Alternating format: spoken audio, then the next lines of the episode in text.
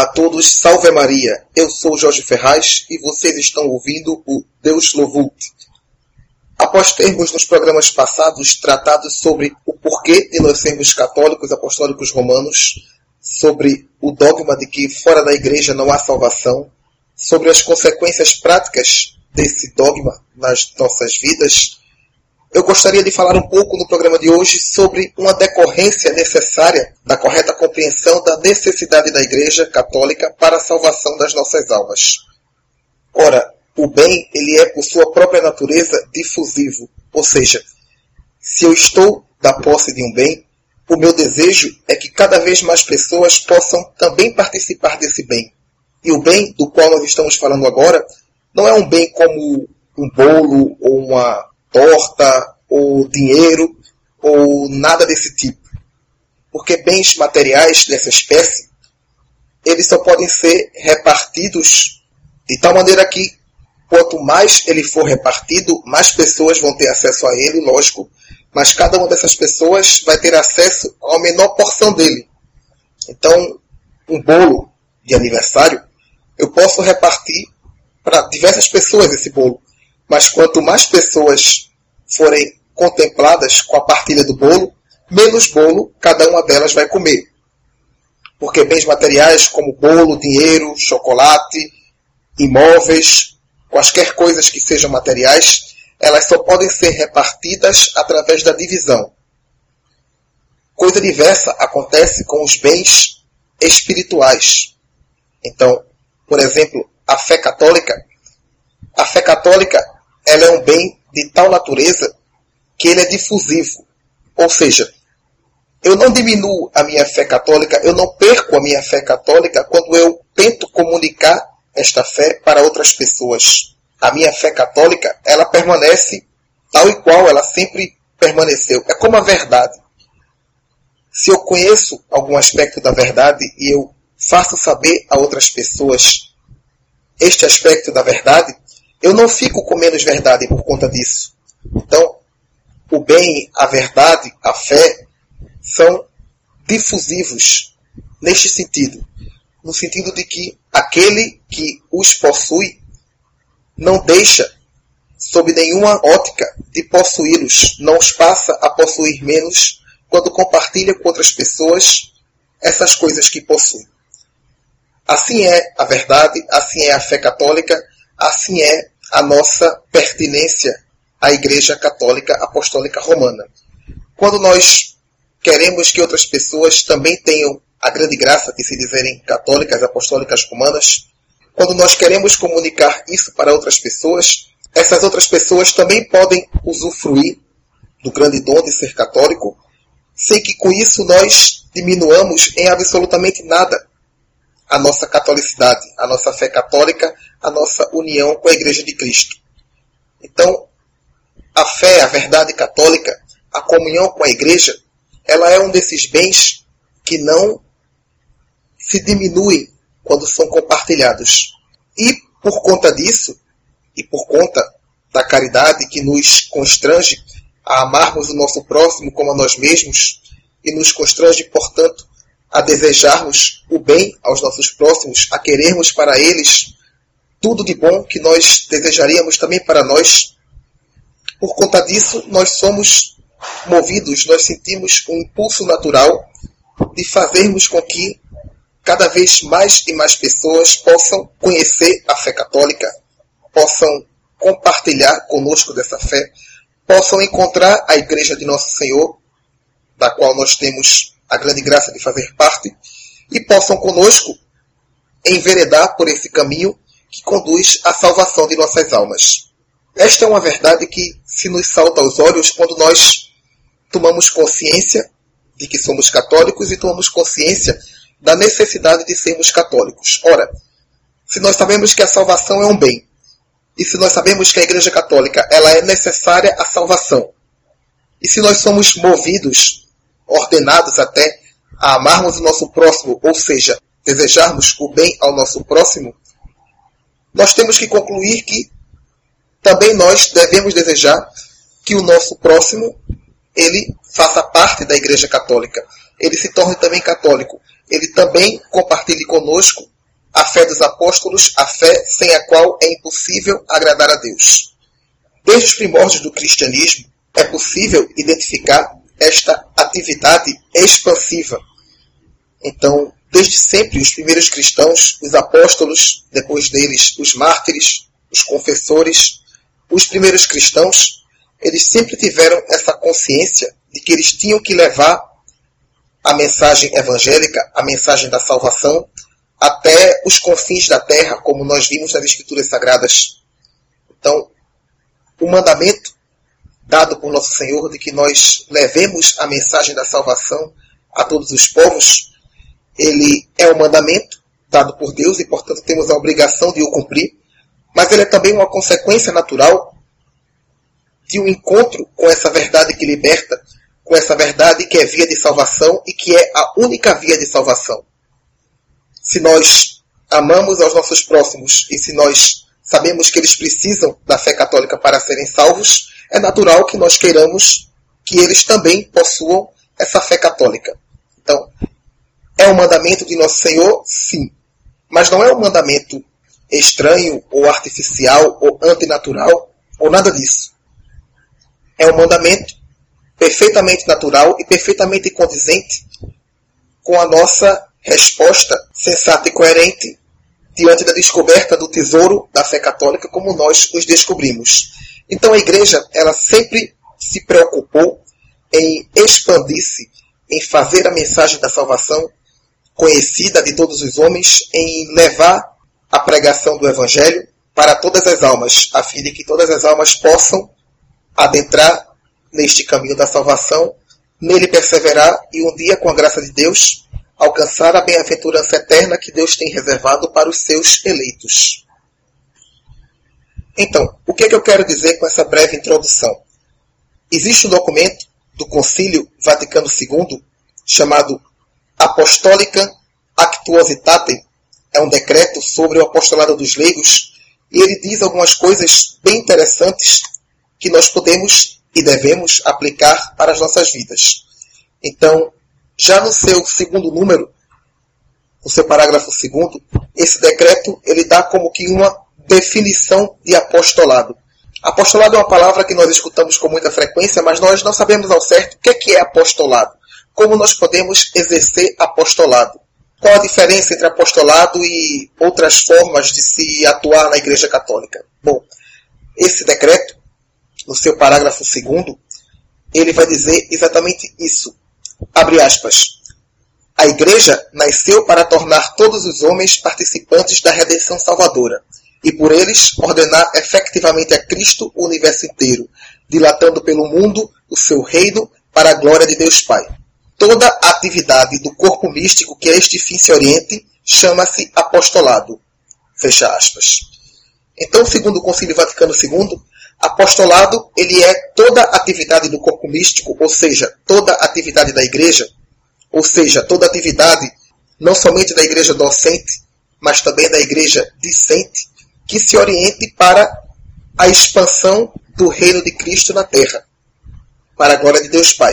Toda atividade, portanto, que se oriente para fazer a fé católica conhecida, para tornar a igreja católica mais conhecida, para dilatar o reino de Cristo nesta terra, esta atividade ela pode ser chamada e ela é chamada efetivamente de apostolado.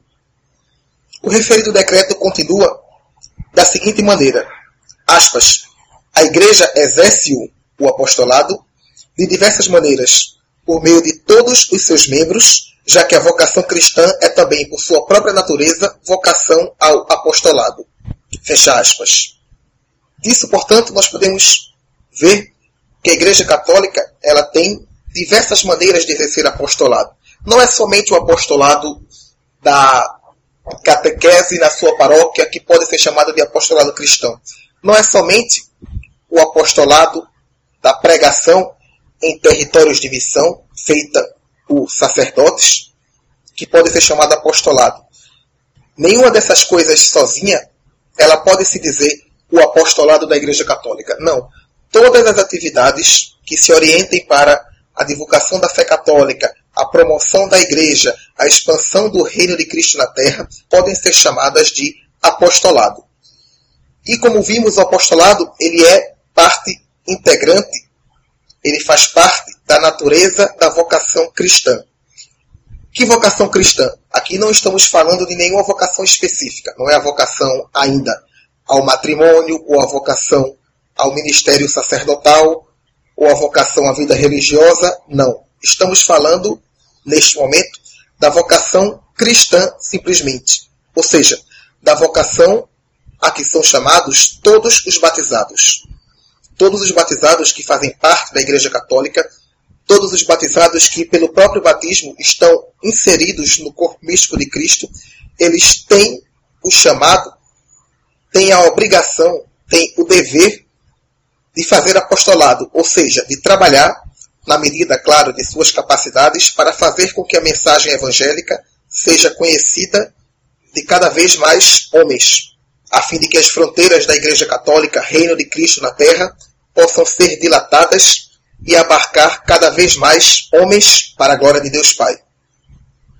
Portanto, o apostolado ele é obrigação, é dever de todos os cristãos, sejam eles leigos, sejam eles sacerdotes, sejam eles religiosos, sejam eles quaisquer coisa. E o referido decreto do Concílio Vaticano II, ele vai mais além ao dizer o seguinte, no seu ponto terceiro. Abre aspas. O dever e o direito ao apostolado advém aos leigos da sua mesma união com Cristo cabeça. Com efeito, inseridos pelo batismo do corpo místico de Cristo e robustecidos pela confirmação com a força do Espírito Santo, é pelo Senhor mesmo que são destinados ao apostolado. Fecha aspas. Então, os leigos, eles têm um dever e um direito ao apostolado. Um dever ao apostolado, porque eles têm a obrigação de contribuir, claro, na medida de suas capacidades, para fazer com que o reino de Cristo seja expandido, seja propagado cada vez mais nesta terra. E eles têm também o direito ao apostolado. Esta questão do direito ao apostolado é uma das coisas que, nos dias de hoje, neste nosso tempo de ateísmo militante, e nos quais os direitos de Deus não são reconhecidos, é uma coisa que tem que ser levada bastante em consideração. Porque o direito dos cristãos de fazerem apostolado, ele pode ser visto, em última instância, como o direito de Deus de se fazer conhecido. Ora, Deus não se faz conhecido de maneira imediata. Pelo menos desde a revelação de nosso Senhor Jesus Cristo, que encerrou-se com a morte do último apóstolo, desde então não existem mais revelações imediatas. A exceção, claro, das revelações privadas, mas sobre estas eu posso falar em um outro momento. A forma ordinária por meio da qual Deus se faz conhecido é através da igreja. E a forma normal pela qual Deus se faz conhecido através da igreja é através dos membros da igreja. Ou seja, dos padres, dos bispos e do Papa, claro, mas também dos leigos. Então, também através dos leigos, Deus se faz conhecido no mundo. Também através dos leigos, Deus precisa se fazer presente na nossa sociedade. É também através dos leigos que Deus se faz conhecido, que as fronteiras do reino de Cristo são dilatadas, que a igreja pode ser levada até cada vez mais os confins da terra. Os leigos, portanto, eles exercem um papel fundamental na expansão do reino de Cristo. E esse papel que eles exercem é-lhes um dever, mas é-lhes também um direito. Saibamos, portanto, fazer valer os nossos direitos. Nós temos direito a pregar o Evangelho onde quer que estejamos. Nós temos o direito de fazer a Igreja Católica conhecida. Nós temos o direito de defender a Igreja Católica quando ela é covardemente atacada, e como tantas vezes ela é covardemente atacada, nós temos o direito de fazer ressoar no mundo a voz de Deus por meio da voz da Igreja. Então, isso é importante de ser considerado, porque muitas vezes, em alguns lugares, nós leigos sentimos-nos como se nosso direito a falar sobre o Evangelho, a pregar a doutrina católica, etc., ele fosse, de certa maneira, tolhido pelo fato de sermos nós leigos, não sermos parte da igreja docente, não sermos parte da hierarquia da igreja, não sermos membros do clero. Então, é como se nós, enquanto leigos, devêssemos ficar calados. E isso não é verdade. Nós leigos temos o direito de também, lógico, na medida das nossas capacidades, de acordo com aquilo que nós sabemos, de acordo com as atividades que nós podemos realizar ou não, mas temos sim também o direito de anunciarmos o Evangelho, de defendermos a Igreja Católica, de pregarmos a sã doutrina da salvação. É um direito que nos é concedido pelo próprio Deus, na medida em que nós, enquanto estamos inseridos no corpo místico de Cristo pelo batismo, participamos também da sua missão profética, sacerdotal e régia. Lógico, isso diferente do sacerdócio ministerial, como disse o Santo Padre, o Papa João Paulo II, se a memória não me falha, é uma diferença não apenas de grau, mas de essência. Então, o sacerdócio ministerial é outra coisa. Ele está de tal maneira incorporado à igreja e conformado a Cristo nosso Senhor que a diferença entre o sacerdócio do sacerdote e o sacerdócio comum dos fiéis é uma diferença não apenas de grau, mas também de essência. Claro, isso absolutamente não está em discussão. O que eu estou querendo dizer é que nós, enquanto batizados, temos também alguns direitos e alguns deveres na propagação do Evangelho, na pregação da doutrina católica, na defesa da Igreja de Nosso Senhor. E esses deveres e direitos que nós temos, eles não podem ser arbitrariamente negados. Nem podemos deixar que eles sejam negados por aqueles que adotam um clericalismo exagerado e inadequado, errôneo mesmo, na Igreja de Nosso Senhor, e nem podemos nos dar nós próprios ao luxo de descuidarmos desse grave dever que temos e que é, repito, inerente à nossa vocação cristã. É um dever que nós adquirimos, com o qual nós nos comprometemos pelo fato mesmo de nosso batismo. O decreto Apostólica Actuositate, ele vai dizer ainda as coisas de maneira mais dura do que eu estou falando. Ainda no seu número terceiro, é possível ler neste decreto, aspas, a todos os fiéis incumbe, portanto, o glorioso encargo de trabalhar para que a mensagem divina da salvação seja conhecida e recebida por todos os homens em toda a terra. Fecha aspas. Então, essa frase ela é particularmente terrível na medida em que ela não deixa nada nem ninguém de fora. A todos os fiéis, a todos os homens e em toda a terra. Portanto, não são somente alguns fiéis, são todos os fiéis que têm esse dever. Não são somente alguns homens que devem conhecer o Evangelho, são todos os homens que devem conhecer a mensagem evangélica. E não é somente em algumas áreas da terra que o Evangelho deve ser pregado, são todas as regiões, é em toda a terra. Isso acaba, de uma vez só, com pelo menos duas grandes falácias que encontramos a miúde em nossos dias. Primeiro, que não são todas as pessoas que têm a obrigação de defender a fé católica. Falso. São todos os cristãos, sim, que têm a obrigação de defender a fé católica e de trabalhar na medida de suas capacidades para que ela seja cada vez mais conhecida. E a segunda falácia, ela é referente a um certo respeito humano e respeito cultural, segundo o qual a, a Igreja Católica ela é característica de uma certa civilização, de uma certa época, e que, portanto, ela não deve tentar se imiscuir em outras épocas e em outras civilizações. Deve respeitar as crenças, os costumes, as religiões dos demais lugares aonde ela, digamos, não teria direito de penetrar por não ter nascido neste ambiente falso também.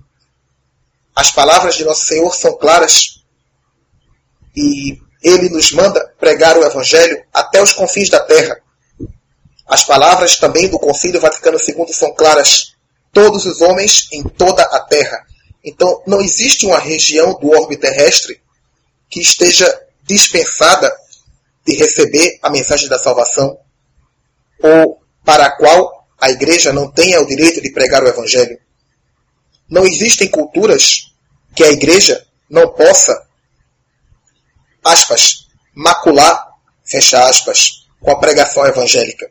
Dizem muitas vezes, são acusações que nós encontramos, que a Igreja Católica, a partir do momento em que ela força, entre aspas, um certo povo ou uma certa cultura a abraçar a mensagem evangélica, ela está fazendo uma coisa a qual ela absolutamente não tem direito e está desrespeitando as culturas dos outros povos e está se metendo em lugares onde ela não foi chamada. Então, todas essas coisas são falsas. São completa e absolutamente falsas. Primeiro, que a igreja tem sim direito, como nós vimos, direito e dever de pregar o evangelho a todas as criaturas, a todos os povos, até os confins da terra.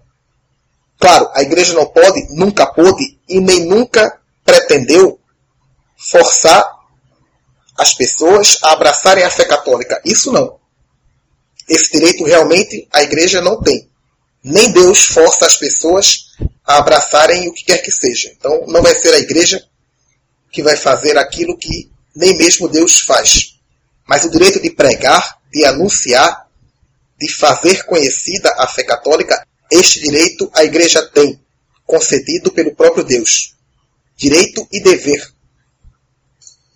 E também, em segundo lugar, o problema ele é falseado porque a pregação evangélica ela não é de modo algum uma violação indevida de uma cultura. Vendo-se assim, tem-se um pressuposto o qual nós absolutamente não aceitamos. Pressupõe-se que todas as culturas elas são igualmente boas e pressupõe-se que a substituição de uma cultura, digamos, pagã pela cultura cristã, ela é um ato mau de destruição de uma cultura que em si era boa. E esse pressuposto nós católicos não aceitamos. Nós sabemos que as culturas elas têm valores diferentes e nós sabemos que a religião, como dizíamos no começo, ela tem o objetivo de permitir que o homem possa ter acesso ao Deus Altíssimo, permitir que o homem possa alcançar o perdão dos seus pecados e dessa maneira permitir que o homem um dia possa viver na presença de Deus. Permitir que o homem possa, em última instância, ser salvo.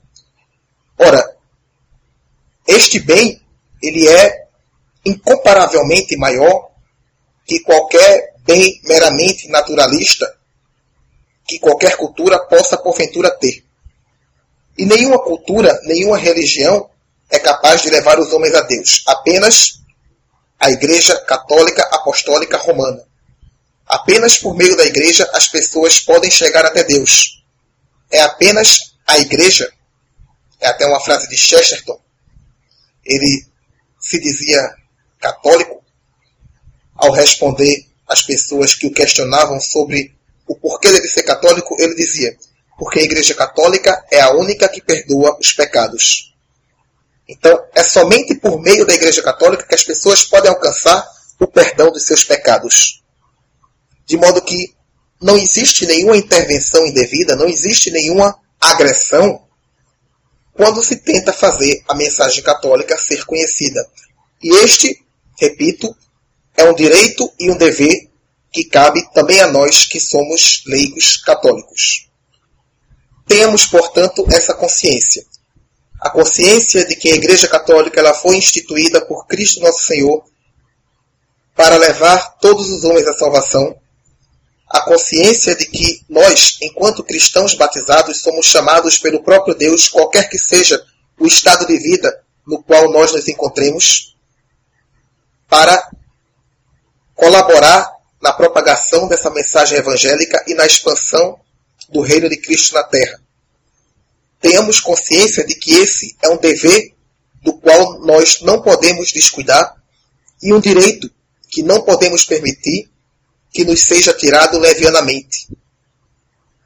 Saibamos que temos, enquanto cristãos, enquanto católicos, esta necessidade que é um imperativo da caridade, além de um ordenamento expresso do nosso Senhor, é um imperativo da caridade. Queremos também que as demais pessoas alcancem o bem que nós alcançamos, tenham acesso às mesmas graças que nós recebemos. E com isso saibamos orientar a nossa vida em cada um dos aspectos que ela possui, de novo, na medida de nossas capacidades, de acordo, claro, com os nossos estados de vida, mas saibamos trabalhar. Trabalhar com afinco, trabalhar sem descanso, trabalhar com zelo e com dedicação, para que a mensagem evangélica seja cada vez mais conhecida de todos os homens em toda a terra. E por hoje eu fico por aqui. Louvado seja nosso Senhor Jesus Cristo, para sempre seja louvado.